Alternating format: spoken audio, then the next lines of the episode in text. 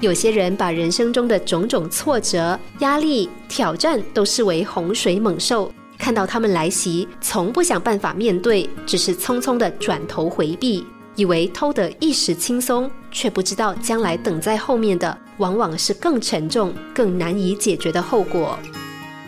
有个年轻的男孩，家境富裕，父母也对他呵护有加，从小有了委屈，父母出面替他讨公道。有了挫折，父母跳出来替他摆平。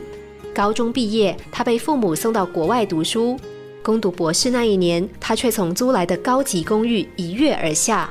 他的遗书写道：“都是迟迟不让他论文通过的指导教授害死了他。”但真正害死他的凶手究竟是谁呢？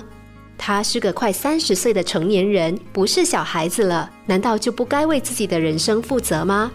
以他的年纪，人生中该遇到的风浪应该也经历了不少，但显然他并没有学会面对，也没有办法把委屈、伤心、生气、不甘心种种负面情绪吞下肚子里，失去了从经历中成长的机会，也付出了宝贵的生命。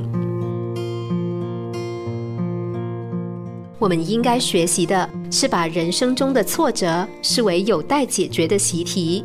该解决的人生课题，迟早都要解决，而且没有人能替你代笔，只能靠你一点一滴去完成。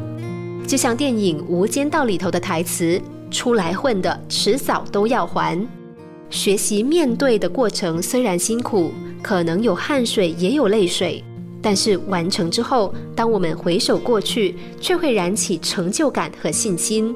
最重要的是，发现自己的跌倒有了代价。因为它让我们学会了站起来的方式。逃避人生中的课题，虽然会让我们短暂的得到轻松，却会累积成更严重的后果。因为没有问题会自己消失不见，而是要靠我们亲手解决。学会跌倒的方式，我们才会知道怎么跌比较不会受伤，更会逐渐学会站起来的方法。